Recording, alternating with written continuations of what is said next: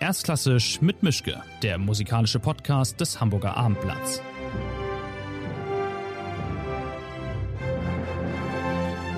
Ja, schönen guten Tag zu einer neuen Folge. Ich bin wie immer in meinem Arbeitszimmer. Mein Gegenüber ist, ich weiß es gar nicht wo. Ich könnte vermuten in New York, wo er wohnt, aber das werden wir gleich mal klären. Auf jeden Fall ist es ein Geiger, ein Kind deutscher Eltern in Italien geboren und aufgewachsen und wie gesagt jetzt wohl in New York lebend.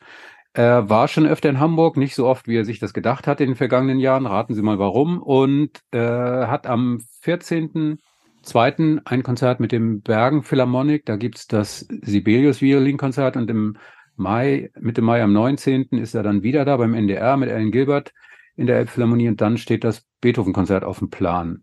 Um es jetzt mal zu verraten, ist Augustin Hadelich. Schönen guten Tag. Vielen Dank, dass Sie hier sind. Hallo, ich freue mich sehr.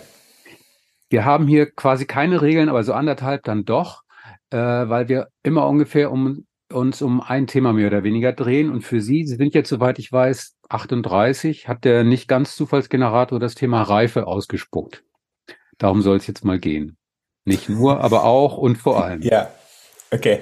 Also, soweit ich weiß, war Ihr Vater einer der ersten, oder sogar ihr erster Geigenlehrer, obwohl er an und für sich Amateurcellist war. Ist das eigentlich besonders gut oder besonders schlecht gewesen? Weil die Ausrede, ich habe ganz bestimmt ganz doll geübt, die hat ja nicht gezogen damals. ähm, ja, also es hat Vorteile und Nachteile, wenn äh, man von einem von den Eltern Unterricht be äh, bekommt. Also Vorteil ist eben natürlich die, die Zeit, die er sich nahm, ähm, auch dass er beim Üben oft dabei saß und ähm, ähm, ich also das war schon, er ist, glaube ich, gerade in den ersten Jahren war das eine große Hilfe. Nachteil, äh, Nachteile waren eben, dass er war kein Profi, ähm, aber sein Vater war Cellist, seine Mutter war Geigenlehrerin, also da war schon so ein bisschen ähm, Fachwissen hat er schon ein bisschen gehabt. Der Nachteil ist dann eben, dass ähm, äh, es einfach ja nicht so ganz leicht ist, wenn so ähm, wenn man eben vom von den Eltern unter, unterrichtet wird. Also äh, das sind dann auch, ähm, das kann auch dann auch irgendwann zu Spannungen führen.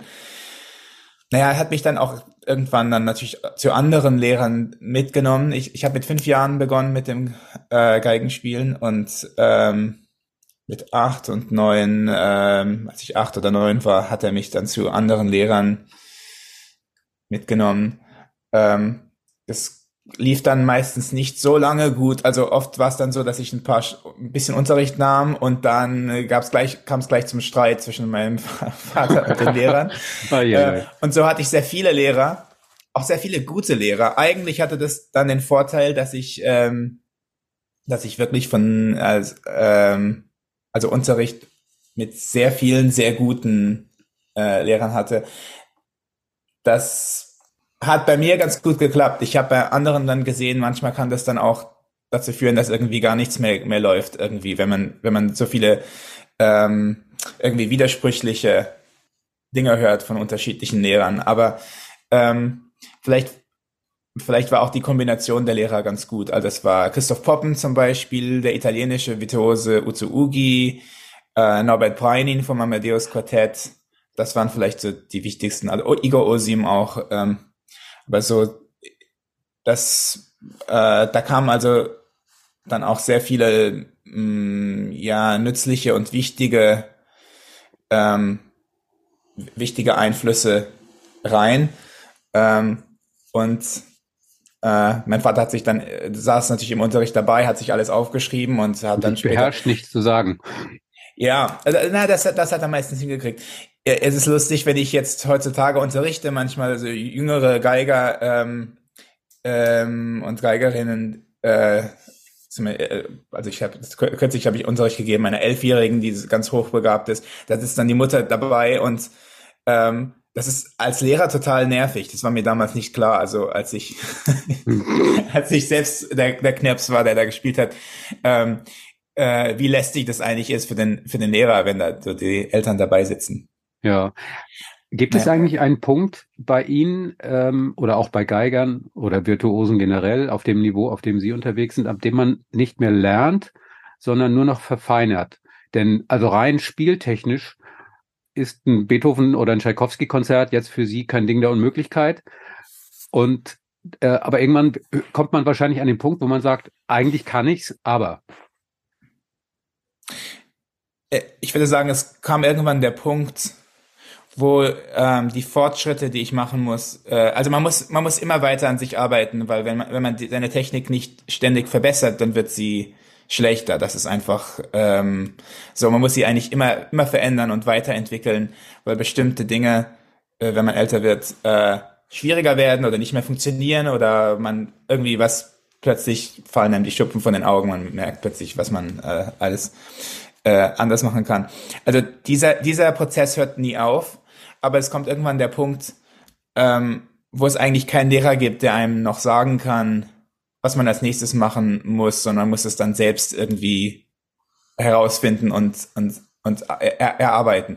Letztendlich äh, muss man als Geiger sowieso ähm, ähm, die Technik selbst entwickeln. Es kann einem auch ein sehr, sehr guter Lehrer, kann einem sehr gute Ratschläge geben oder so, aber letztendlich muss man dann selbst die Entscheidungen treffen und ähm, äh, es selbst entwickeln und, und für sich selbst, also für, für, die, für, den eigenen Körper und die eigenen Gegebenheiten irgendwie anpassen. Diese äh, ja, also als ich ähm, ich ging äh, zog dann nach New York, äh, als ich ähm, 20 war, um an der Juilliard School weiter zu studieren. Da ging es dann weniger um Technik, sondern mehr ähm, einfach um äh, darum, mich musikalisch noch weiterzuentwickeln.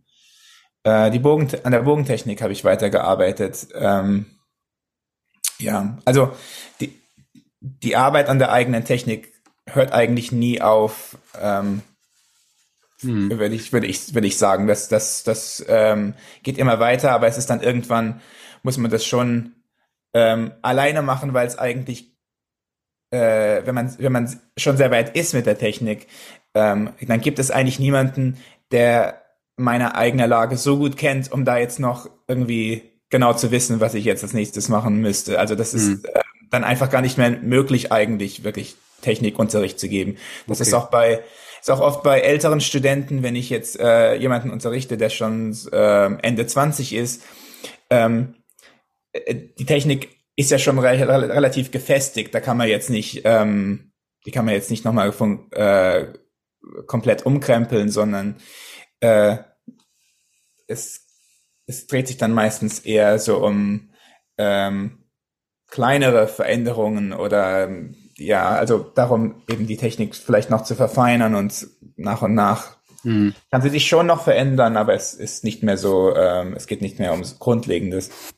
Ja, kann eigentlich ein Stück für Sie schlechter oder uninteressanter werden mit der Zeit, je öfter Sie das spielen, dass Sie, keine Ahnung, vielleicht, weiß ich nicht, das Schumann-Konzert oder meinetwegen irgendein Mozart-Konzert, wo sie am Anfang dachten, super, das Ding, das wird mich mein Leben lang glücklich machen und so ab dem 17. Mal dachten sich, ach naja, ich weiß nicht, es gibt auch noch andere schöne Stücke und ob das jetzt wirklich so sein muss oder ja, halten die alle ihr Niveau für sie? Ähm, also, sie, also die Stücke, ähm, es ist einfach wichtig, dass Abwechslung drin ist im mhm. äh, Konzertplan äh, für mich. Denn damit es nie dazu kommt, dass ich mich langweile oder dass ich äh, ähm, irgendwie nicht ganz mit mit dem ganzen mit ganzem Herzen irgendwie da, äh, dabei bin. Ähm, dass äh, ja, es ist wichtig eben zu wissen, dass ähm, wie oft man jedes Stück spielen kann, bevor es dazu kommt. Also es gibt bestimmte Stücke, also zum Beispiel Sibelius und Beethoven, die ich äh, in Hamburg spielen will, spielen werde. Das sind Stücke, die kann ich wirklich ähm, vielleicht unendliche Male spielen. Ähm, ja, und selbst ähm, nach tausend Konzerten genieße ich das Stück immer noch sehr, aber es gibt auch andere Stücke, wo ich manchmal eine kleine Pause machen, mache und dann ähm, macht das Stück danach einfach viel mehr Spaß. Also dazu gehört zum Beispiel Tchaikovsky oder, oder Dvorak oder Stücke, die ein bisschen, ein bisschen spontaner irgendwie so sich ähm, entfalten und wo ich auch irgendwie so eine spontane Energie spüren, spüren will beim, im Konzert, dass es jetzt eben sich nicht wie das äh, 20. Konzert in Folge anfühlen soll, sondern mhm. irgendwie wieder frisch, frisch sein soll und auch irgendwie ein bisschen frisch klingen, als ob es im Moment, als ob die Musik irgendwie immer in diesem Moment entsteht. Ähm, äh, und das, äh, da ist es dann wichtig, auch mal eine Pause einzulegen. Das kann, reicht dann manchmal schon, wenn es nur ein paar Monate sind. Mhm. Ein paar Monate weglegen, dann wieder spielen, dann geht's schon wieder vielleicht. Bei manchen Stücken, es gab auch mal äh, eine Zeit, wo ich das Tchaikovsky-Konzert so zwei, drei Jahre nicht gespielt habe und das war dann wirklich äh, wichtig, nochmal von neuem anzufangen oder so. Das, das, aber das, diese Erfahrungen machen, äh, machen, glaube ich, auch andere Geiger mit dem Tchaikovsky-Konzert, einfach weil die geigerische Tradition so äh, für dieses Stück, also was, was, wie es meistens so gespielt wird und äh, was man so im Ohr hat, weil das so ähm, irgendwie gar nicht hilfreich ist, also eher geschmacklos und, und nicht so viel eigentlich mit dem Stück und mit dem, was Tchaikovsky geschrieben hat, zu tun hat. Und äh, deswegen habe ich schon mit von mehreren, von, auch von anderen Geigern gehört, dass sie, dass sie das Stück mal weggelegt haben und nochmal von neuem angefangen haben, um alles mhm. nochmal zu vergessen, alles zu vergessen, was man so als Kind äh, gelernt hat über das Stück und jetzt nochmal frisch rangehen. Ähm, das, mhm. äh, diesen Prozess gab es bei mir bei, bei einigen Stücken, auch bei Mendelssohn-Konzert. Also es gibt so, so einige Stücke, die so ein bisschen durch die durch die geigerische, geigerische Tradition so ein bisschen ähm, geschädigt sind. Aber mhm. ähm, äh, aber es gibt es gibt auch Stücke, die irgendwie, wo, wo man immer, immer, immer tiefer in das Stück geht und es eigentlich, äh, also es mir zumindest nie langweilig werden kann. Also mhm. Brahms Konzert, Beethoven Konzert, ähm, aber auch Sibelius, ähm, auch beim dritten Konzert, auch Bartok Nummer zwei, also es gibt, also aus unterschiedlichen Perioden äh, gibt es Stücke, die, wo ich, wo ich es irgendwie eigentlich jedes Mal noch mehr genieße, da habe ich jetzt nicht das Bedürfnis, ich muss das Stück jetzt weglegen. Hm. Gibt es beim, beim Üben etwas, was Sie tatsächlich nervt, also mal abgesehen vom Üben selbst, oder nervt Sie nicht mal das Üben? Muss man Sie tatsächlich wegprügeln von der Geige nach sieben, acht Stunden und sagen, jetzt, jetzt ist aber auch mal gut? Äh, nein. Kann äh, doch nicht jeder Tag gleich sein.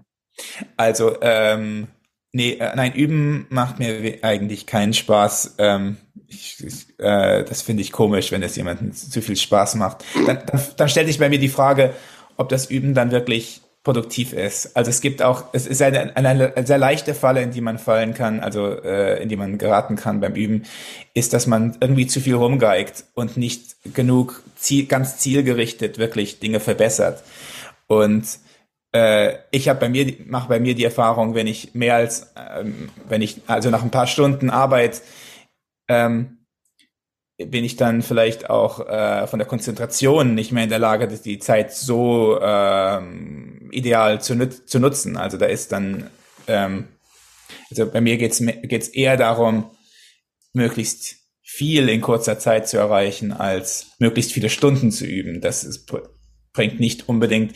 Es kommt natürlich auch auf, darauf kommt es auch an, aber noch mehr, glaube ich, auf die ähm, äh, darauf, wie man übt. Und das ist etwas, was mm, ja ich mit den Jahren gelernt habe, also was äh, was ich eben tun muss, um äh, äh, mich in, äh, um, um, um mich zu verbessern und ja. wie, ich, wie, wie ich üben muss ähm, und was ich lieber nicht mache beim Üben. Äh, also eben zum Beispiel Dinge sehr oft wiederholen, ähm, ohne zuerst verstanden zu haben, Warum? Was eigentlich, warum? Was, eigentlich, ja. was ist eigentlich falsch? Ähm, ja. Was ist eigentlich das Problem? Das ist so ein bisschen, dass dieser Schritt immer zuerst kommen muss, wenn man sonst, wenn man einfach nur wiederholt, eigentlich die schlechte Version immer, immer, äh, immer weiter verfestigt, sozusagen. Mhm. Und, ähm, ja, und äh, es, es, man kann gleich in die Falle geraten, gerade wenn ein Stück schon ganz gut läuft, dass man dann sehr viel spielt und es macht Spaß und irgendwie, ja, geigt man, geigt man so vor sich hin und ähm, aber es ist nicht unbedingt produktiv. Ähm, mhm. im, im, Gegenteil, ähm, ja. Okay. Was macht eigentlich, was macht denn eigentlich, soweit ich das weiß, spielen Sie seit 2020 mhm. die Le Duc Guarneri von Henrik Schering. Was macht so ein Instrument eigentlich mit einem Geiger wie Ihnen? Weil mal abgesehen von der Panik davon, die im Taxi liegen zu lassen, wie das mit dem Instrument schon mal geschehen ist. Aber wird man wirklich, man muss wahrscheinlich wirklich besser werden, weil das Instrument einen sonst sofort abstraft. Oder ist das ein Prozess, der erstmal dauert? Ist das lieber auf den ersten Ton? Haben Sie gemerkt, dass diese Geige äh, Sie verändert hat? Ähm, ja, äh, diese Guarneri ist sehr anders als die Stradivari, die ich vorher gespielte. Die hatte ich etwa neun Jahre lang. Hatte ich eine Stradivari von 1723. Die war auch schön, aber die war ziemlich, ähm, ja, die war ziemlich gnadenlos. Also ähm, ähm, ich musste sehr, sehr hart arbeiten auf der Geige und auch in jedem Konzert gab es immer irgendwie das Gefühl, es ist irgendwie gefährlich. Also wie ein wildes Pferd, was einem gleich äh, durch, durchgeht. Und ähm, einfach weil die Klangproduktion ähm, sehr sensibel war, äh, wenn ich etwas zu viel Kraft oder, oder Druck ange an, angewandt habe, ist der kann, hat sich der Klang gleich verändert von einem schönen Klang in einen ziemlich ziemlich schrecklichen ähm, grässlichen gepressten Klang und das äh, man musste also mit so einer Präzision spielen. Ähm, dann hatte ich oft das Gefühl im Konzert, dass ich, ähm, dass da sehr, sehr viel, ich habe einfach sehr, sehr viel Anspannung dann gefühlt. Äh, man musste in gewissermaßen auch irgendwie vorsichtig spielen. Und das ähm, ist bei der Guarneri anders. Ich fühle mich irgendwie viel freier, ähm, weil die Geige ähm, etwas nachsichtiger ist ähm, und auch irgendwie viel mehr Kraft, man braucht einfach viel mehr Kraftaufwand, um den Klang überhaupt rauszuholen. Der, der, kommt, der kommt nicht so leicht wie auf der Stradivari, sondern man braucht ein bisschen mehr, äh, muss ein bisschen mehr so anschieben. Aber, das, aber der, der Satz, so eine Geige spielt sich quasi von alleine, der ist komplett verkehrt und blöd. Was ja viele denken. Der ist eigentlich, ja, der ist eigentlich bei beiden, äh, trifft bei beiden Instrumenten nicht zu. Äh, es kann sein, dass es ähm, ja, also ich habe schon, es gibt schon Geigen, die sich viel leichter spielen als andere. Ich habe auch Stradivaris schon ausprobiert, die sich nicht so schwer spielen, aber so von alleine, ähm, na, von alleine sowieso nicht. Aber es es, es gibt immer irgendwelche irgendeine Schwierigkeit, irgendeine ähm, ja Anstrengung.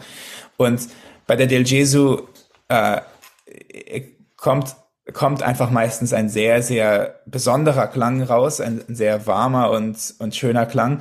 Was, was äh, nicht von alleine geht, ist, ähm, äh, diesen Klang überhaupt aus der Geige rauszuholen, braucht eines, äh, benötigt, aber benötigt man eine sehr große Effizienz, äh, ähm, wie man mit dem, mit dem Bogen umgeht. Also äh, wie man das Gewicht des Bogens ähm, einsetzt. Ähm, damit man sich einfach sonst physisch nicht kaputt macht, weil es so viel Kraft braucht, um den Klang rauszuholen. Und das, das ist, glaube ich, die eine der Schwierigkeiten. Und das andere ist, man will ja nicht immer nur den gleichen schönen satten Klang erzeugen. Also die, die äh, Vielfalt der Klangfarben ähm, die ich einsetzen will, das ist auf der Guarneri nicht ganz so leicht äh, und braucht irgendwie viel größere Unterschiede, äh, wie ich äh, äh, wie ich den Bogen an ähm, ja wie ich den Bogen einsetze, um den Klang zu verändern und die unterschiedlichen Klangfarben zu mhm. erzeugen, mhm. Als es bei der Stradivari der Fall war. Und das ähm, ist auch etwas schwerer. Und ich es kommt so es gibt so ein bisschen die die die die Falle, in die man geraten kann, dass äh, äh, weil der Klang sehr sehr schön und satt und rund ist, ähm, man das selbst zu sehr genießt und es dann, weil es so am Ohr klingt fast besser als äh, als im Saal und äh, man sich dann irgendwie zu toll vorkommt und dann klingt es gar nicht so gut. Das gibt es manchmal so bei den bei den Guarneri, äh, bei den Geigern, die auf der Guarneri Guarneris spielen. Ähm, man muss man muss äh, weiterhin also kritisch bleiben und und schon hart arbeiten. Das ist bei der Stradivari leichter, weil ähm, es am Ohr so unbefriedigend klingt und im Saal besser. Das heißt, es gibt immer die ständige Frustration und deswegen ähm, das äh, Bedürfnis, ähm, starke Bedürfnis zu üben, hart zu arbeiten und irgendwie zu versuchen, es zu verbessern, weil es irgendwie am Ohr einfach nicht so schön ist. Ja. Das ist aber eine interessante Regel. Also wenn es wenn es für mich selber als als Geiger ein Elend ist, dann ist im Saal alles in Ordnung mit einer Stradivari. ja, nicht immer, aber ähm, es ist äh, es spornt dann natürlich dazu an, wenn es wenn es äh, also äh, da wo ich spiele in in meinem Raum auf äh, also direkt am Ohr, wenn es da nicht äh, nicht gut klingt und sehr unbefriedigend ist, dann spornt mich das es natürlich dazu an, härter irgendwie zu arbeiten und Ja. irgendwie zu versuchen, das äh, besser zu klingen. Und äh, ja, aber das habe ich ziemlich bald gelernt, als ich auf die, auf die Guarneri umges umgesattelt bin, äh, dass die, äh, als ich dann Aufnahmen hörte, dass ich merkte, ja, es klingt doch gar nicht so, es klingt nicht ganz so gut, wie ich dachte. Und äh, habe dann ein bisschen mehr gearbeitet. Ist das denn eigentlich so, dass das diese zwei Lager, gibt es da zwei Lager wie bei, also Stradivari und Guarneri ist wie Beatles und Rolling Stones, man muss sich entscheiden und wenn man zu den einen sich zählt, dann sind die anderen komplett tabu, weil sie haben, sie haben ja gewechselt von, vom einen, von der einen Philosophie zur anderen Ja. gewissermaßen. Das ist eher unüblich. Ja, ich habe gewechselt. Früher fand ich, also die Guarneris, die ich ausprobiert hatte, fand ich nicht so aufregend, äh, weil sie zwar sehr schön klangen, aber irgendwie ähm, der, der Klang vielleicht nicht so vielseitig war. Äh, Also immer der gleiche schöne Klang die ganze Zeit. So hatte ich manchmal das, den Eindruck von manchen Guarneris. Ähm, aber vielleicht hatte ich einfach noch nicht die richtige Geige kennengelernt. Und ähm, die Guarneri, die ich jetzt spiele, das ist eine ist eine sehr späte, die eigentlich relativ hell ist für eine Guarneri, also hell vom Klang. Und Mhm. ähm, ja, klanglich jetzt nicht unbedingt so weit weg ist von Destadivari. Und ähm, vielleicht war das einfach die, die Geige äh, für mich irgendwie, die vielleicht habe ich einfach endlich endlich die richtige Geige kennengelernt. Ähm, Okay. ähm, also ich würde, würde sagen, ja, es gibt schon Vorlieben. Es, manche Geiger, die spielen immer auf Stradivaris, manche auf, immer auf Guarneris, aber es gibt auch Geiger, die gewechselt haben und ähm, es, man, man muss eben dann äh, die eigene Technik ein bisschen an das Instrument anpassen und es ist aber auch eine Chance, sich weiterzuentwickeln und einfach ähm, wie ich, so wie ich den Bogen jetzt einsetze auf dieser Geige, das hätte ich auf der Stradivari einfach gar nicht machen können. Das wär, hätte nicht funktioniert. Ich, äh, ich lerne also auch irgendwie dazu dann als Geiger, weil die Geige einfach ganz andere Möglichkeiten hat und ähm, das ist dann, äh, das ist auch aufregend, so eine Neues zu entdecken. Mhm. Ja, ja. Gehen wir mal ein bisschen vom eigentlichen Werkzeug weg. Ähm, betrübt es Sie eigentlich, dass Sie wahrscheinlich ja besser sind als, äh, sagen wir mal, André Rieu oder David Garrett, aber eindeutig weniger bekannt. Jeder Musiker möchte doch so viele Leute wie möglich erreichen. Und da haben Sie noch einen kleinen Rückstand im Vergleich zu den beiden. Oder ist das eine Kategorie, in der Sie gar nicht erst anfangen zu denken, dass Sie sich sagen, so- sollen die Kollegen machen, was sie möchten? Ich ziehe mein Ding durch. Ja, ich, ich glaube nicht, dass es produktiv ist, ähm, es, mm, ja, so zu denken. Also, denn äh, es gibt es gibt immer jemanden, der bekannter ist und äh, wenn ich dann auf die Popmusik schaue, da gibt es ja. Mensch, Menschen, die noch also viel viel bekannter sind als als David Garrett und äh, das ist auch nicht unbedingt das das Ziel ähm, als klassischer Musiker. Natürlich freut es mich, wenn die, wenn der Saal voll ist und ähm, das ist jetzt auch in den letzten Jahren auch irgendwie besser geworden, weil ich äh, unter den unter dem klassischen Publikum etwas bekannter bin und unter den Musikern, aber ähm, ja, das glaube ich wird sich mit der Zeit dann äh, verbessern. Interessanterweise ist jetzt ähm, in den USA, da wo ich lebe, ähm, sind die beiden, die Sie gerade erwähnt haben, also David Garrett und André Rieu, jetzt nicht unbedingt äh, so bekannte Namen. Also Mhm. da ähm, kann, kann es auch durchaus äh, viele Menschen geben, die vielleicht mich äh, kennen, aber nicht André Rieu oder Ja. David Garrett. Ähm, das ist dann auch, ähm, das sind jetzt so die, die Beispiele eben in Deutschland. Aber es gibt immer, immer irgendjemanden, der bekannter ist. Ähm, ich freue mich, wenn ich äh, viel zu tun habe, schöne Konzerte und äh, dann geht es eigentlich dann in erster Linie um die Leute, die da sitzen im Konzertsaal und äh, was die am Ende äh, den, den Eindruck oder das Gefühl, dass diese Menschen am Ende haben, am Ende des Konzerts. Mhm. Sie haben Ja. unter anderem auch in New York an der Juilliard äh, studiert. Und das ist ja nun diese berühmte Kaderschmiede. wie ist das eigentlich damals dann? Wie haben Sie das empfunden? Waren das jetzt hunderte von möglichsten, von möglichen besten Freunden oder so eine ganze Hochschule voller Konkurrenten? Denn der Druck ist ja doch enorm. Und die Juilliard ist nun nicht irgendeine Wald- und Wiesenhochschule, sondern das ist schon, wer da überhaupt reingelassen wird, hat schon mal einiges geschafft und muss auch danach noch eine Menge schaffen. Und dann kann man dieses Konkurrenzdenken, was einem ja auch antrainiert wird in gewisser Weise, kann man das so ausblenden und sagen, wir sind alle Best Buddies, aber wir, wir wollen einen Konzerttermin haben, dann, dann geht's, geht's los. Aber bis dahin verstehen wir uns alle gut. Also dieser hm. Widerspruch, der hat mich immer, äh, hat mich immer gereizt, das mal rauszukriegen, wie das wohl gewesen sein mag.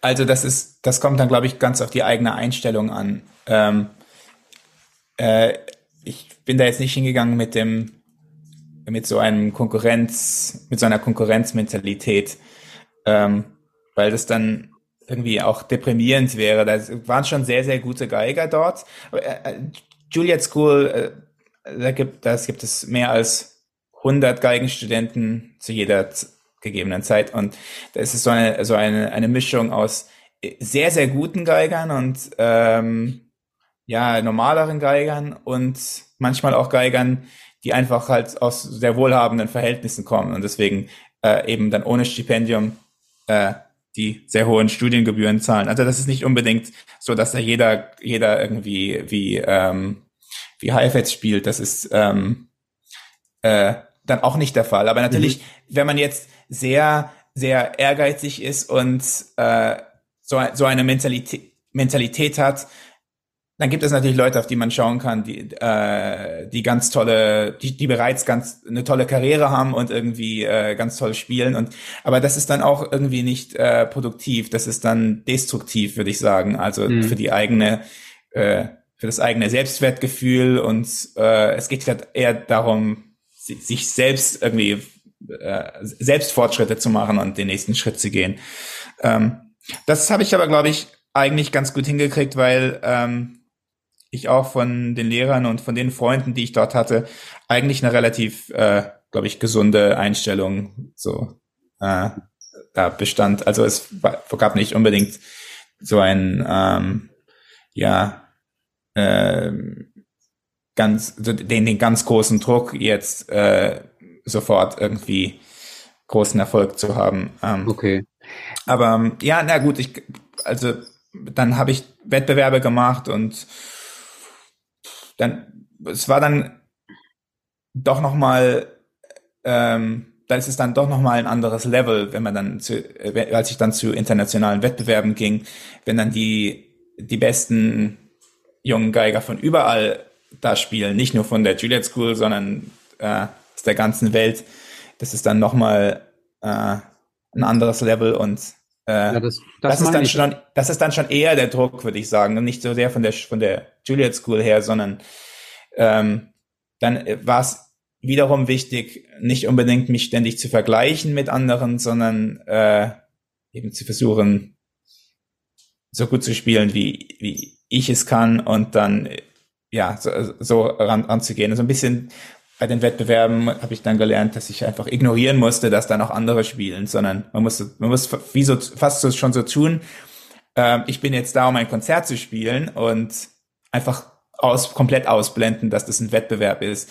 Das fand ich dann, äh, das hat geholfen, also dass ich, äh, ich kannte ja teilweise auch die anderen Geigern und war mit denen ja. befreundet und so. Und das eigentlich gibt es heutzutage schon eine relativ so ein, ein so ein relativ nettes Zusammen äh, ähm, Leben von, von, von den Musikern. Es ist nicht so, es ist nicht ganz so bösartig wie, wie früher, äh, wie man es von, von Geschichten äh, kennt, so aus von vor 50 Jahren oder vor 100 Jahren. Ähm, aber es ist dann psychologisch einfach schwierig, äh, wenn, wenn ich mit, den, mit diesen anderen Geigern befreundet bin, äh, wenn ich dann nicht mit denen zusammenspiele, sondern sozusagen gegen die antrete, das ist irgendwie ähm, es ist ja eigentlich auch total unmusikalisch. Also es ist Geige spielen ist ja kein Sport. Ähm, mhm. Eigentlich. Na, ich habe auch deswegen mit den anderen Menschen. Ich habe auch deswegen gefragt, weil ja ein wichtiger Punkt in Ihrer Karriere war ja der, wann war das? Ich glaube 2006, als Sie in Indianapolis den ersten gemacht haben bei dem Wettbewerb und dann, ich glaube, noch sieben Spezialpreise abgeräumt haben. Äh, ich habe ein Zitat über Sie gefunden, da steht über Sie zu lesen, dass Sie der Mann mit dem vielleicht schönsten Geigenton sind. Da, da fällt, würde es mir schon schwerfallen, die Bodenhaftung zu behalten nach all dem. Äh, müssen Sie sich da zwingen, das nicht zu glauben, was Sie so über sich lesen, oder lesen Sie es eh gar nicht? Oder wie gehen Sie damit um? Äh, man muss schon ein, ein Selbst, Selbstbewusstsein haben, also ein, äh, wie soll ich sagen, also man muss schon ein, äh, also es gibt schon, man muss schon auch eine gute Meinung über sich haben und äh, selbst zu sich stehen und so. Also ich äh, mache mich jetzt nicht selbst klein irgendwie, ne? Aber ähm, äh, man, man, ja, man darf auch nicht zu hochmütig sein, sich nicht auf den Lorbeeren ausruhen und, und so. Das war ein ganz toller Moment 2006 in, äh, in Indianapolis bei diesem Wettbewerb. Das ja, war schon ein Durchbruch für mich, äh, weil es dann in Amerika sehr viele Möglichkeiten ähm, ja, eröffnet hat und ich plötzlich ähm, zum, also zum ersten Mal eigentlich viele Konzerte hatte und äh, das also eigentlich meine meine richtige Karriere als Erwachsener richtig anfing. Weil was ich als Kind gemacht habe, als sozusagen als Wunderkind, zählt ja eigentlich nicht. Das hat eigentlich jetzt nichts damit zu tun, was ich jetzt mache, aber eigentlich nahm alles damals 2006, 2007 so seinen Anfang. Und äh, dann wusste ich aber schon, weil mir das, ich, also ich hatte, ich hatte eigentlich immer gute Mentoren, die äh, gut, ja, die mir gute, gut, gut, gute Ratschläge gaben. Ich wusste eigentlich schon, dass der eigentliche Wettbewerb nach dem Wettbewerb kommt. Also es, äh, wenn jetzt, wenn ich jetzt dann zehn Konzerte spiele nach dem Wettbewerb, die sind ja dann sofort wieder vorbei. Ähm, ja, und dann. Aber es gibt doch sicherlich dann ist, auch dann den, ist vorbei. Ja. Es gibt doch sicherlich auch den einen oder anderen Abend, wo sie sich dann sagen, ja, ja, die Leute haben geklatscht, niemand hat mir ein Programmheft geworfen, aber so gut war ich nun heute auch nicht. Wie gehen Sie denn damit um? Man hat, man legt halt ja, nicht immer die zehn, die zehn Punkte und die perfekte Landung hin, sondern irgendwann ist es auch mal vielleicht ein durchwachsener ja. 3-Plus-Abend. Ja, das ähm, kommt glaube ich, allen mal, mal vor. Und vor allem, als ich noch nicht so viel Erfahrung hatte, ähm, ich habe dann mit der Zeit gelernt, wie ich mich vorbereiten muss, auf was ich alles achten muss und ich habe ich hab mich selbst viel besser kennengelernt, damit das eben nicht passieren soll, dass ich eben weiß, was ich tun muss, um so vorbereitet wie möglich zu sein. Dass ich schon in der Planung aufpasse, dass ich äh, genug Zeit haben werde, die Stücke vorzubereiten und dass das irgendwie alles klappt. Trotzdem, ja, kann es immer noch, äh, gibt es manchmal Konzerte, wo ich äh, unzufrieden bin. Das ist jetzt heutzutage sind es dann manchmal Dinge, die vielleicht gar nicht dem Publikum vielleicht gar nicht unbedingt so jetzt auffallen, aber wo ich weiß, es wäre noch besser, wenn ich, ich, ich könnte es noch besser spielen. Auch wenn es jetzt ja, vielleicht. Wir können nicht sagen, ich fang, ich, wir fangen noch mal, wir gehen noch mal nee, das geht nicht. zurück und ja. dann fangen wir nochmal an. Das würde mich ja, also ist, man muss sich, glaube ich, schon schwer beherrschen. Ab, ab einem gewissen Punkt, wenn man merkt, okay, also dieser Abend ist in Ordnung, der ist jetzt kein kompletter Ausfall, aber er ist so mittelprächtig und sich dann zu wissen, ich muss da durch, ich kann jetzt nicht sagen, tut mir leid, Leute, wir fangen noch mal an und dann wird's dann ja. ist auch hin. Das ist doch Das ist etwas, das ist etwas mit dem, äh, also wenn ich unterrichte, äh, merke ich, dass Studenten oft damit kämpfen, mit diesem, wenn man sich selbst ja so kritisch zuhört, dass sie dann irgendwie aufgeben. Einfach äh, äh, beim, wenn sie dann etwas vorspielen für andere Menschen oder im Konzert spielen, dass sie dann irgendwie, es lief nicht so ideal und irgendwie es geben sie dann auf. Und man darf einfach nie aufgeben. Es ist ja, äh, wenn ich jetzt äh, das rational betrachtet, da sitzen Zuhörer, die wollen das Stück hören erstmal. Also äh, in erster Linie geht es denen ja auch darum, die Musik zu hören und nicht mich zu hören. Und es, ich habe die Verantwortung, das Stück so gut wie möglich zu spielen. Ähm, es ist so die erste Verantwortung, äh, eigentlich wichtiger als mich selbst gut zu präsentieren.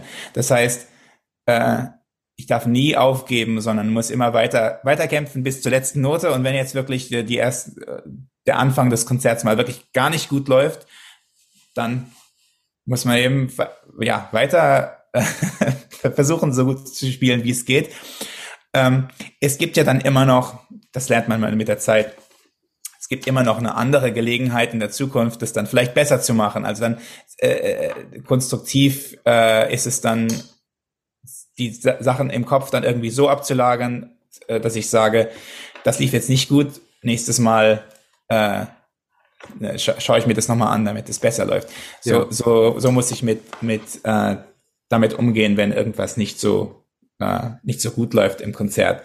Was ja ho hoffentlich und zum Glück nee, jetzt nicht jetzt nicht jeden, jeden Abend der täglich, jeden nein. Abend der Fall ist, aber wenn es mal irgendwie so ist, es ist auch oft so, wenn ich jetzt zum Beispiel mit einem Orchester ähm, ein, ein Konzert mehrmals spiele, zum Beispiel wie mit dem NDR-Orchester, wo wir zweimal ähm, äh, zwei Konzerte haben, dass es dann nach dem ersten Konzert, auch wenn es eigentlich gut lief, trotzdem äh, auch Stellen gibt, die vielleicht die ich, wo ich denke, die könnte ich noch besser machen, die ich mir dann nochmal anschaue und so. Ähm, denn wenn ich nicht versuche, mich zu verbessern, wird es dann, was, dann kommt dabei raus eine schlechtere Version des ersten Konzertes. Mhm. Also es, ich versuche dann Dinge zu verbessern, weil es, damit das zweite Konzert dann entweder besser oder eben einfach anders ja. gut läuft. Und ähm, das, äh, äh, gehört, glaube ich, auch dazu, da, ähm, dass ich, äh, das gehört bei mir auch dazu, dass ich nach jedem Konzert so ein bisschen dann, äh, ich schreibe mir das oft sogar auf, wenn, wenn jetzt mein nächstes Sibelius-Konzert danach irgendwie vier Monate später ist, dann schreibe ich mir kurz auf, was habe ich geändert und äh, was will ich nächstes Mal besser machen und äh, okay. mache mir dann auch, auch Notizen, damit ich, damit es so, sich eigentlich immer weiterentwickeln und immer verbessern soll. Jetzt mal was ganz anderes. Ähm, ich habe ein paar einfache Fragen, vielleicht einfach vorbereitet. Also auf einer Skala von 1 bis 10. 1 ist lausig, 10 ist großartig, Weltrekord und so weiter. Wie gut sind Sie als Pianist? also, äh, ich bin kein professioneller Pianist und hatte, hatte ähm, früher in meiner Jugend auch eigentlich keinen Klavierunterricht. Aber es ist ein, es ist ein Instrument, äh, dass man irgendwie zu einem gewissen Grad auch selbst lernen kann, äh, finde ich, finde ich so. Und als, als Geiger habe ich natürlich dann immer einen Klavierton gesucht, der, der auch irgendwie gesanglich und lyrisch ist. Und das fiel mir irgendwie dann, dann leicht, weil es einfach etwas, eine Ästhetik ist, die mir dann nahe liegt, wenn ich Geige spiele. Aber ich bin kein professioneller Pianist und es gibt viele Dinge, die ich nicht äh, machen kann auf dem Klavier, äh, einfach technisch. Ähm, ähm, es ist, ich genieße aber das Klavierspielen. Das war früher ein, einfach so ein bisschen so wie das Hobby. Also Geige, Geige war der Hauptfokus und Klavier dann zum Spaß, also auch weil das Repertoire so toll ist. Was wie? Eine gesunde vier oder eine, eine aufstrebende fünf oder ja fünf, ja fünf oder sechs gebe ich mir schon, aber es ist auf jeden Fall äh, auf jeden Fall keine neun oder zehn. ja. Gut. Äh, als Koch als Koch, also vielleicht ähm, eine ähm, 1 oder 0, 0, 0, so schlimm. ja, was. Sie sollen ein, ein, ein Mean-Brettspieler sein, also äh, Monopoly. Ah, Monopoly hm, habe ich ehrlich gesagt seit Jahren nicht, nicht gespielt. Aber es gibt viele Brettspiele, die ich ähm, äh, von den, die kommen oft auch sogar aus Deutschland, also zum Beispiel Agricola und Caverna und diese ganz äh, Siedler und von Katan und so weiter. Also ja, da würde ich mir vielleicht eine ja fünf oder sechs geben oder so, aber aber es gibt es gibt natürlich immer noch irgendwo gibt es dann immer noch viel viel bessere Spieler, bin ich mir sicher. Hm, okay. Ähm, ja. Zum Abschluss dann als Geiger. Als Geiger sollte ich mich vielleicht nicht selbst bewerten oder da, ähm, aber äh, das Ziel ist natürlich, äh, ja, ist natürlich elf oder zwölf, aber ähm, ja. äh, die Hoffnung ist, dass man sich immer weiter irgendwie da dem Ziel annähert. Ähm, und äh, ja, und es geht auch, geht auch weiter. Also ich kann jetzt, wenn ich jetzt alte Aufnahmen anhöre von vor 15 Jahren oder vor 20 Jahren, als ich noch Student war, dass ähm, äh, ist schon viel besser geworden. Ähm, das kann ich jetzt eigentlich gar nicht, mir gar nicht mehr anhören. Äh, ich kann mir teilweise sogar gar nicht mehr die Aufnahmen von vor fünf Jahren anhören, ähm, äh, also auf der anderen Geige und irgendwie total klanglich ähm, so anders gespielt, auch, auch teilweise geschmacklich sehr anders. Ähm, es geht, äh, es verändert sich also und hoffentlich zum Besseren. Mhm. Würden Sie eigentlich Ihre Geige, die Sie jetzt haben, auch blind erkennen, wenn die jemand anders spielt? Ist diese Symbiose schon so groß, dass Sie das merken würden? Oder macht das jetzt keinen großen Unterschied für Sie? Ich weiß nicht, ob ich das so blind erkennen, bin ich mir nicht sicher. Mhm. Ähm, der größte Faktor, wenn man einen Geiger spielen hört, ist, ist ja der Geiger und nicht die, nicht die Geige. Ähm, ja. Also der Stil, der Spielstil des äh, Instrumentalisten. Und das, ich weiß jetzt nicht, ob ich, ob, man, ob ich die Geige so stark raushören könnte. Äh, vielleicht in einem Vergleich, wenn ich weiß, was die Geigen sind, die ich höre, dann kann ich wahrscheinlich, würde ich die wahrscheinlich erkennen, denke ich. Ähm, auch gegen eine andere Guarneri oder gegen eine Stradivari würde ich sie wahrscheinlich dann unterscheiden können. Aber jetzt nicht, ähm, wenn ich irgendwie 100 Geigen zur Auswahl hätte zum Anhören. Mhm. Beim, bei, wenn ich die jetzt blind spiele, also wenn ich mir jetzt irgendwie ähm, ein Augen, ähm, äh, ja, Augenbinder aufsetze und äh, Blindgeigen ausprobiere, würde ich sie wahrscheinlich wiedererkennen, denke ich, ähm, weil ich mit dem Ohr so nah dran bin und das Spielgefühl kenne auf der Geige und das würde ich wahrscheinlich dann schon erkennen. Äh, aber wenn jemand anders die spielt, höre ich erstmal so zu 80 Prozent den Geiger und wie die, wie die, diejenige Person eben spielt, ja. Mhm. Ich habe mal in Ihrem Archivmaterial auch gefunden, Sie haben, als Sie 13 waren, in Dresden gespielt angeblich und da hat der schon ziemlich alte Juli Menuhin dirigiert, der, mhm. glaube ich, dann zwei Jahre später gestorben ist. Ähm, wie, wie, wie war das denn damals? Also wie schwer war der erste Ton neben so einer, also Legende ist ja noch untertrieben, war das eigentlich alles gar kein Problem für Sie, weil Sie noch zu jung waren, um mitzubekommen, neben wem Sie da stehen und neben wem Sie spielen und wer da für Sie und mit Ihnen dirigiert?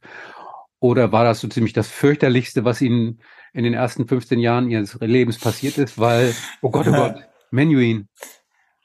Ähm, ja, also als ich ihn zum ersten Mal traf, äh, äh, das war mit neun Jahren, habe ich ihm vorgespielt und dann noch mal ein paar Jahre später und dann nochmal mit 13. Also ich habe ihn, ich bin ihm, ihm mehrmals begegnet. Beim ersten mhm. Mal gab es schon eine große Ehrfurcht, einfach weil ich ihn von den Aufnahmen kannte und so.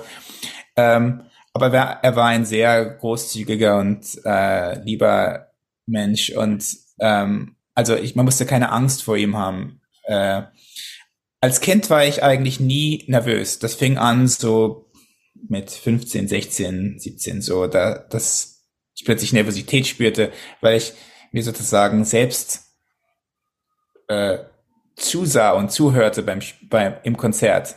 Ähm, als Kind war das einfach, da bin ich einfach so eingetaucht und habe einfach gespielt und ja, habe mir nicht weiter Gedanken darüber gemacht. Ähm, das äh, habe ich auch jetzt von anderen schon gehört, diese, dass die, die diese Erfahrung gemacht haben, dass äh, sie als Kind irgendwie keine Nervosität spürten und dann plötzlich als Erwachsener macht man sich zu viele Gedanken und dann wird es plötzlich sehr, sehr schwierig, äh, auf die Bühne zu gehen. Und das musste ich dann sozusagen, ja, daran musste ich mich gewöhnen. Ich bin zwar heutzutage immer noch nervös, wenn ich auf die Bühne gehe, aber genieße das Gefühl eigentlich. Aber das hat wirklich, hat wirklich Jahre gebraucht, bis ich an diesem Punkt angekommen war. Mhm. Damals mit Menuhin, äh, also mit 13, war ich, glaube ich, nicht besonders nervös. Ähm, ich habe, glaube ich, auch, weil ich, wir haben ein Bruchkonzert zusammen gespielt. Ich dachte damals, ja, das Stück ist ja nicht so schwer. Ja, also es ist auch, also es ist das leichteste der, ähm, ja. der, der großen Violinkonzerte, ähm, kann man vielleicht so sagen. Aber ähm, äh, Menuhin war als Dirigent, ähm, ja, wie soll ich das ausdrücken, war jetzt nicht so der einfachste Dirigent mit ihm zu spielen, so von der Dirig Dirigiertechnik. Aber er kannte das Stück natürlich wahnsinnig gut, hatte auch äh, gute Tipps dazu und ähm, es war, glaube ich, eigentlich ganz äh, eine ganz schöne Erfahrung damals. Ähm, ja, mit den Dresdner Philharmonikern war das damals noch im alten Kulturpalast, also der war akustisch sehr, sehr ähm, äh, schwierig. Ähm, mhm. Jetzt mittlerweile wurde der renoviert und ist ein ganz toller Konzertsaal. Ähm, aber das war damals noch der, ähm, die alte Version des Saals, ähm, mhm. wo ich auch mit meiner Geige damals, ähm, ich weiß jetzt nicht genau, was für eine Geige, das, ich glaube, das war eine Amati, auf der ich damals spielte. Die war zwar schön, aber ähm, das war, glaube ich, das vielleicht das Schwierigste daran, gegen das Orchester durchzudringen, so mit mhm. dem Ton, weil äh, das eine eher kleinere, so Kammermusik-Geige war eigentlich. Ähm, ja. Ja. Ich habe bei uns im Archiv mal gestöbert und habe tatsächlich was gefunden. Das ist von 1996. Da waren sie hier in Hamburg. Die Überschrift ist passenderweise Sympathisches Wunderkind. Beim Weihnachtskonzert der Hamburger Kamerata in der großen Musikhalle spielte der zwölfjährige Augustin Hadelich Mozarts Violinkonzert Nummer 4 D-Dur. Und schon nach wenigen Takten war klar, dass sich hier ein singuläres Talent äußerte. Mit konzentrierter Ernsthaftigkeit und der Selbstverständlichkeit eines routinierten Virtuosen attackierte der sympathische Knirps die Seiten seines Instruments. So, ab da ist die Weltkarriere doch vorprogrammiert. Mehr kann, also besser kann es ja nicht sein, schon mit zwölf. Können Sie sich noch erinnern äh. an diesen Abend oder ist das in so einem gnädigen Nebel des Vergessens? Ich erinnere mich gut an die Hamburger Kamerata und ähm, an äh, Max Pommer, mit dem ich damals immer wieder aufgetreten bin und äh, habe diese Konzerte sehr positiv in Erinnerung. Ich weiß, dass ich mehrere, ich habe da mehrere, mehrmals mit denen gespielt. Äh, ja, genau, einmal was viertes Mozart, einmal was Tchaikovsky-Konzert. Ähm, ich habe das, das ist jetzt so ein bisschen der Nebel, dass ich jetzt nicht mehr genau weiß, genau wann welches war. Aber das, ähm, ja, das waren schöne Erfahrungen. Ähm, diese Kritiken, es gab dann auch manchmal ganz böse Kritiken. Ähm, es ist, äh, es war so diese Zeit, als dieses Wunderkind-Zeitalter war eigentlich schon vorbei. Also viele Leute haben dann schon gesagt, oh nein, nicht schon wieder so ein. Also es waren damals äh, war es äh, ich, Julia Fischer und Alina Pogoskin, wir waren so alle im, ungefähr im gleichen Alter und haben so diese Konzerte als Kinder ähm, an allen möglichen Orten gespielt. Und eigentlich waren viele seriöse Veranstalter äh, schon gar nicht mehr so interessiert, weil es war dann schon der, das, sozusagen die Zeit nach Sarah Chang und Midori und den, ähm, so die davor kamen. Mittlerweile ist ja so Wunderkind ist ja gar nicht jetzt mehr so ein, mehr so ein Thema. Es gibt zwar eigentlich ziemlich viele Kinder, die unglaublich gut spielen, eigentlich besser als wir drei damals. Ähm, aber irgendwie ist es jetzt nicht mehr so, dass man die gleich auf die Bühne stellt vor, äh, vor die Berliner Philharmoniker oder so oder vor hm. Dresdner Philharmoniker. Ähm, das ist jetzt, ähm, das macht man jetzt nicht mehr so. Ähm, es war damals auch ziemlich manchmal ein bisschen unseriös und ja, aber letztendlich waren es nützliche Erfahrungen für mich, weil ich äh, ja viele Stücke einfach im Konzert spielen konnte und das sind, äh, das ist ist unbezahlbar, sowas äh, schon früh zu erleben. Haben Ihre ähm, Eltern dann damals stolz alles aufgehoben, jedes Programmheft aufbewahrt, in so Alben reingeklebt und die schönsten Kritiken ausgeschnitten und gesagt, ach, der Hart, der Augustin, heute ist Sonntag, ja. da blättern wir das mal durch oder war das alles völlig egal? Ja, irgendwo gibt es einen Ordner, ähm, wo die, wo das alles drin ist. Ähm, hm. Habe ich jetzt irgendwie gar nicht so bei der Hand. Aber irgendwann, ähm, ja, wäre schon interessant, das dann irgendwann nochmal durch, durchzublättern. Aber äh, ja, ähm, es war schon teilweise sehr aufregend, aber es ist, ähm, ich glaube, im, im Mittelpunkt stand dann letztendlich auch so ein bisschen die Entwicklung von mir als Person und als Geiger und also die langfristige. Es geht, es geht ja dann als ein Konzert ist immer sehr aufregend, aber dann ist immer die, das ist auch als Erwachsener so, immer die Frage, was kommt nach dem Konzert, was kommt als nächstes? Das Konzert ist ja dann vorbei und äh, dann muss, dann muss das nächste Konzert kommen, das nächste Projekt, das nächste Ziel und so. Und äh, das war dann so, wenn man als Kind sehr oft auftritt, dann kommt man plötzlich in ein Alter, wo, das, wo man dann nicht mehr ganz so jung ist und es gibt Jüngere, die auch gut spielen und plötzlich stürzen sich alle auf die. Also das ist ja. ähm, dann es, es dreht sich ja nicht unbedingt nur darum, äh, wie gut ich spielte, sondern äh, auch darum, dass ich eben noch so jung war. Ähm, da darf man sich nicht zu viel dann mhm. drauf einbilden. Äh, das habe ich dann auch gelernt mit der mit der Zeit, als ich dann als eben erwachsen wurde und merkte, es gibt, dann wird man plötzlich mit allen verglichen, nicht nur aus der eigenen Altersgruppe, sondern auch aus der Vergangenheit und anderen ja. Generationen und so. Und ähm, äh, das ist dann, ja, also äh, das ist dann nochmal was ganz, äh, noch was ganz anderes. Die, ja, aber, NZ, die NZZ, weil das ist jetzt das Thema, wo ich eigentlich mal nachhaken wollte, hat über sie geschrieben und das war über den Erwachsenen hadelig, noch nicht so lange her. Sein Anspruch an sich selbst ist so hoch, dass man meint, er müsse darunter leiden. Das ist ja ein Satz, der durchaus, den kann man auch zwiespältig verstehen und das klingt nach viel Druck, der nicht nur von außen auf sie eingeübt wird oder ausgeübt wird, sondern den sie sich auch selbst machen, losgelöst von dem normalen, in Anführungszeichen, Ehrgeiz, jetzt nicht wie der komplette Depp auf der Bühne zu stehen, sondern wirklich das Bestmögliche zu, zu geben. Und da äh, musste ich so ein bisschen äh, tief in den Bauch atmen, als ich den las, weil ich dachte, das klingt mir jetzt nicht nur positiv und nicht nur angenehm, wenn man sich überlegt, dass das womöglich bei Ihnen so der Fall sein könnte. Ich weiß es ja nicht, ob es so ist. Vielleicht sagen Sie alles kompletter Quatsch, aber ich glaube es nicht. Ja, ich glaube, das war da vielleicht eher, eher der Eindruck von demjenigen, der den Artikel schrieb. Ähm, mhm. Ich habe, glaube ich, mittlerweile eine relativ gesunde Einstellung dazu. Natürlich gab es auch Phasen, äh, wo ich, es muss, glaube ich, als Geiger auch mal Phasen geben, wo man einfach unzufrieden mit sich ist und mit dem eigenen, mit dem, hm, ja, mit dem eigenen Können und den, den, das, den Drang haben muss, irgendwie besser zu spielen. Äh, sonst kann das nicht, sonst sonst äh, kann es kann es einfach nicht diese Selbstdisziplin haben, äh, dass dass man irgendwie stundenlang übt und arbeitet und äh, auch vielleicht, wenn es schon irgendwie gut genug ist, das ist eben da, die Sache, dass es eigentlich gut genug ist, eben nicht gut genug. Ähm, äh, finde ich. Also das stimmt schon. Ähm, und es nicht unbedingt und, und vor allem nicht äh, so gut wie, wie ich es auf anderen Aufnahmen hörte, ist eben auch nicht gut genug, sondern mhm. es gibt ein manchmal ein bestimmtes Ziel, was ich mir irgendwie vorstelle, wie, ich, wie es klingen soll. Und wenn ich das nicht erreiche, dann ist das etwas Frustrierendes und äh, dann, das gibt mir dann aber auch den Ansporn, dann entsprechend zu arbeiten und zu üben.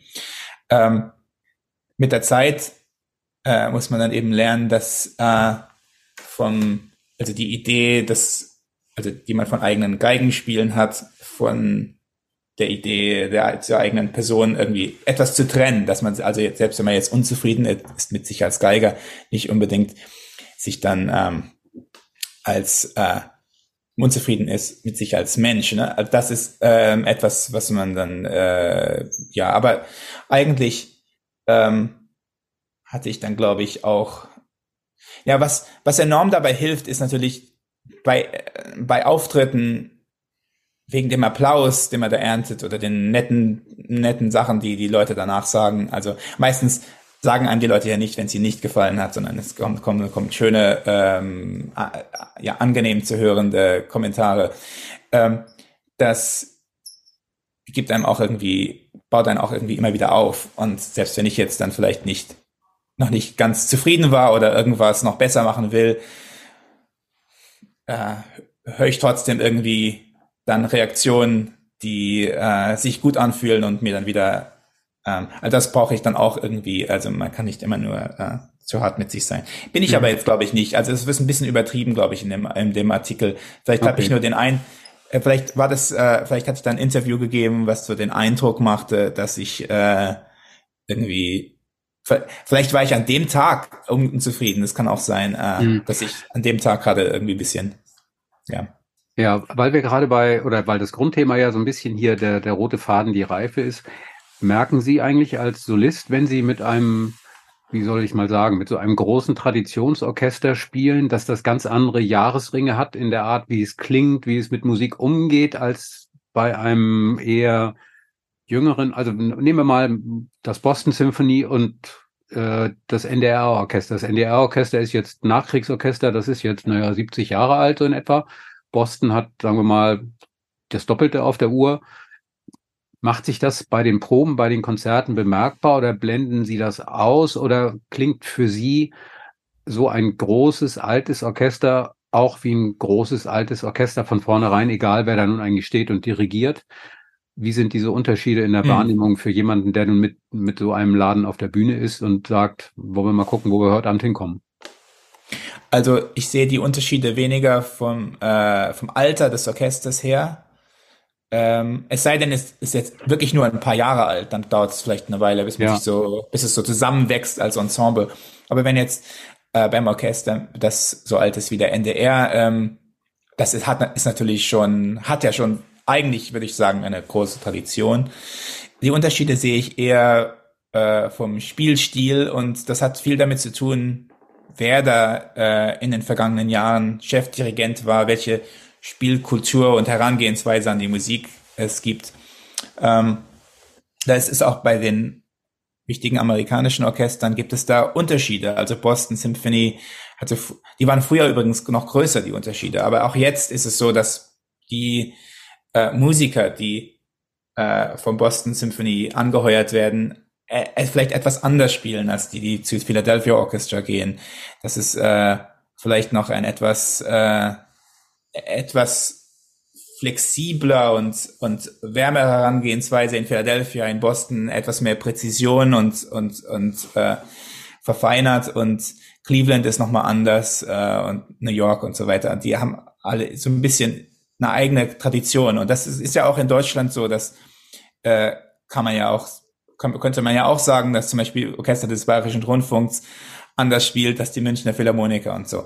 Ähm, äh, also von Orchester zu Orchester es eben Traditionen gibt, die von den also von vorangehenden, also von den vorigen Generationen von Orchestermusikern in dieser Gruppe eben aufgebaut wurden und dann jetzt weiter gepflegt werden. Das, ähm, das äh, ist auch was Besonderes. Ähm, da darf man jetzt auch einem Orchester nicht unbedingt die eigene Art aufzwingen, sondern ich finde es dann sehr aufregend, einfach äh, damit darauf zu reagieren, was da kommt von dem Ensemble. Mhm.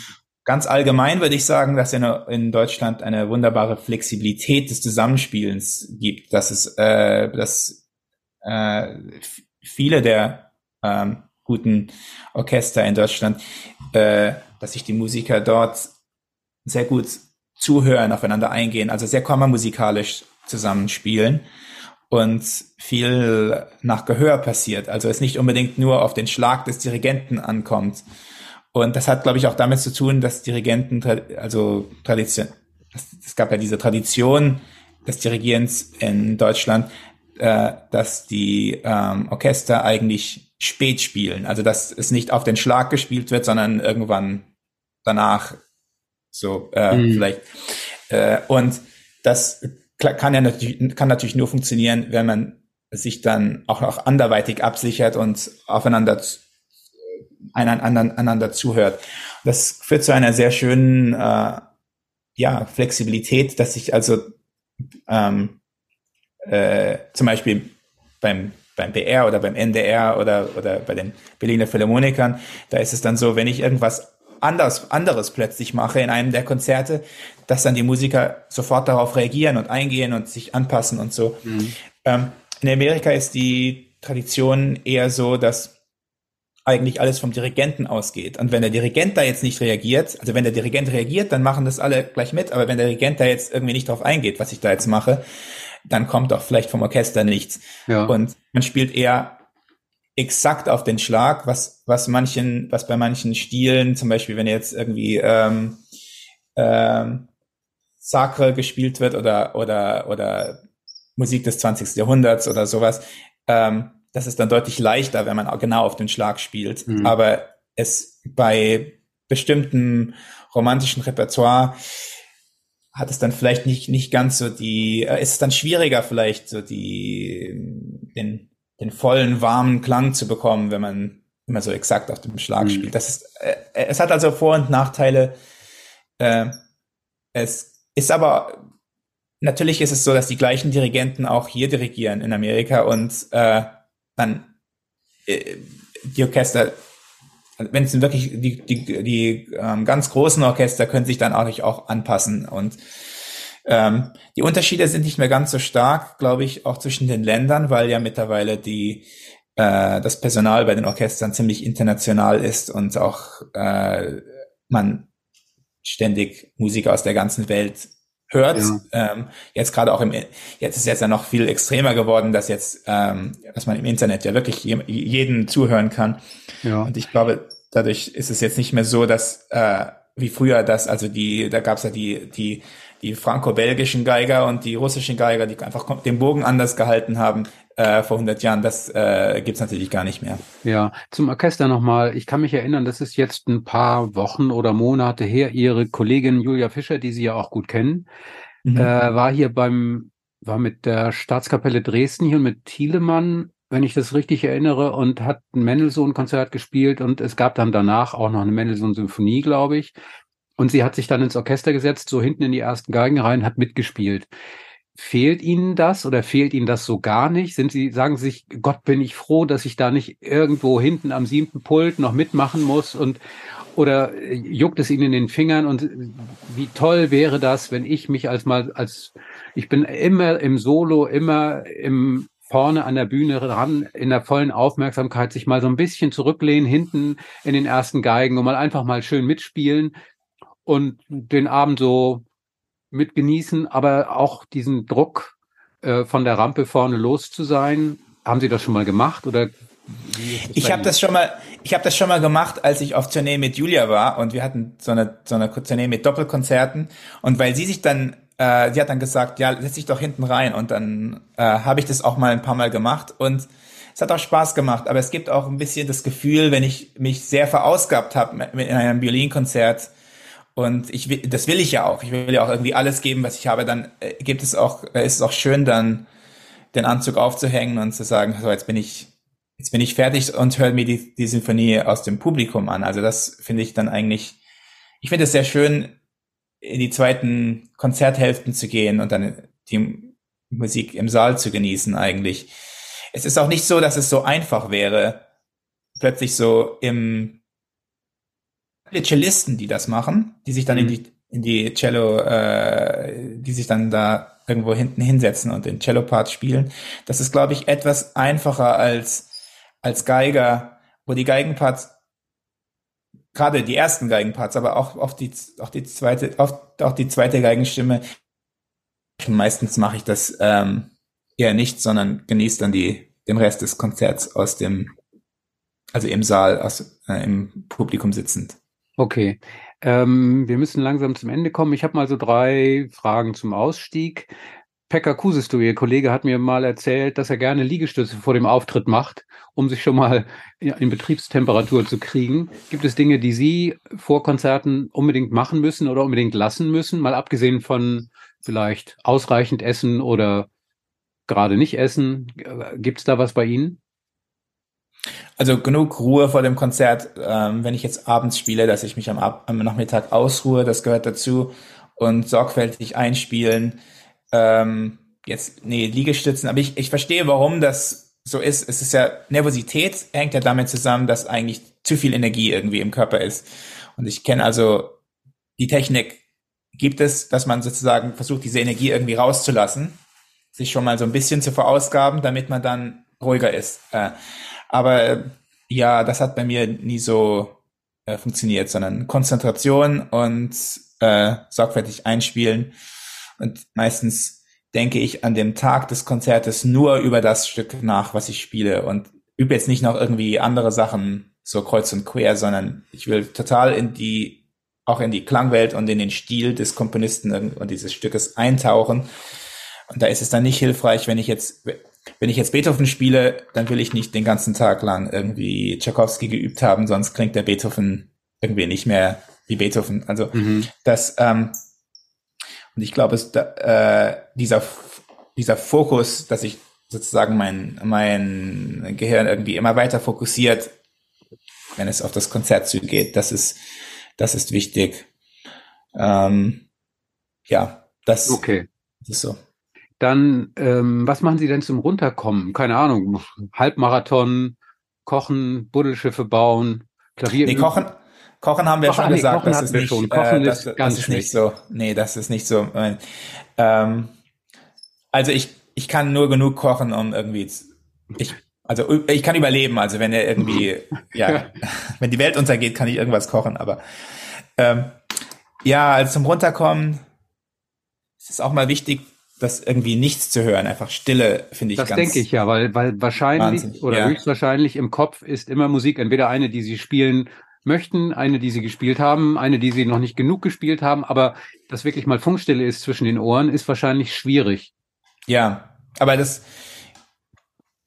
äh, äh ja, brauche ich manchmal auch nach Konzerten, dass ich dann irgendwie, irgendwie gar nichts höre und äh, genau, ist nicht so leicht, aber man kann ich schon irgendwie erzeugen auch.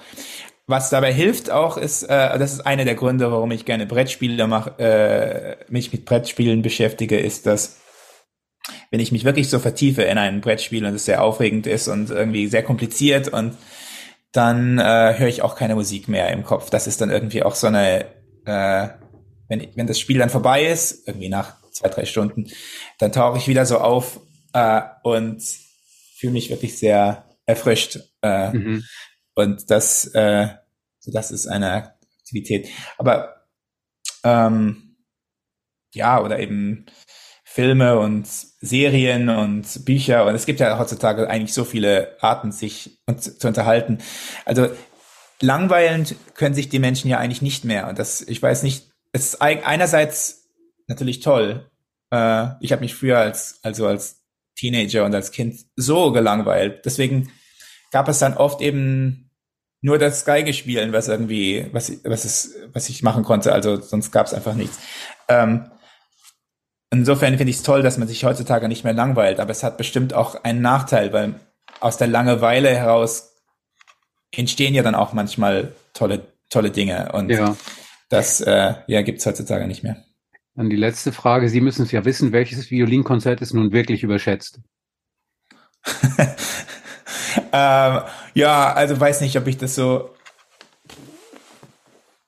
Von den ganz großen würde ich sagen, sind die nicht wirklich überschätzt. Also ähm, es gibt manchmal Konzerte, die ich jetzt nicht spiele, wo es gibt andere Geiger, die die wahnsinnig lieben und wahrscheinlich besser spielen. Also ähm, das, das Gefühl habe ich mit Korngold-Konzert zum Beispiel. Ich mhm. werde öfter danach gefragt, weil ich äh, in Amerika lebe und sozusagen als amerikanischer Geiger jetzt äh, nach Deutschland komme.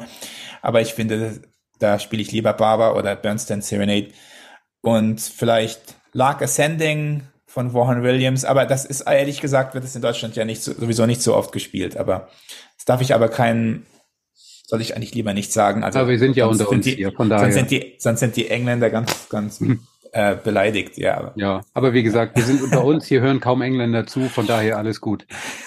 ja, toll. Also ich bin gespannt äh, auf die beiden Konzerttermine mit Ihnen, auf die beiden Konzerte Sibelius und Beethoven. Das sind, glaube ich, Konzerte, die kann man nicht unterschätzen äh, und nicht genügend, nicht, nicht unterlieben sozusagen. Also von daher, glaube ich, werden das ganz schöne Abende werden.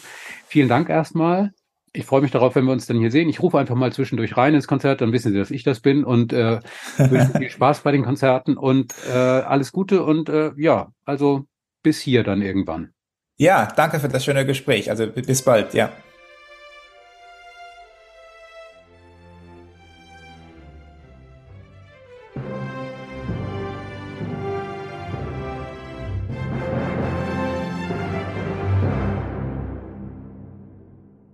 Weitere Podcasts vom Hamburger Abendblatt finden Sie auf abendblatt.de slash podcast.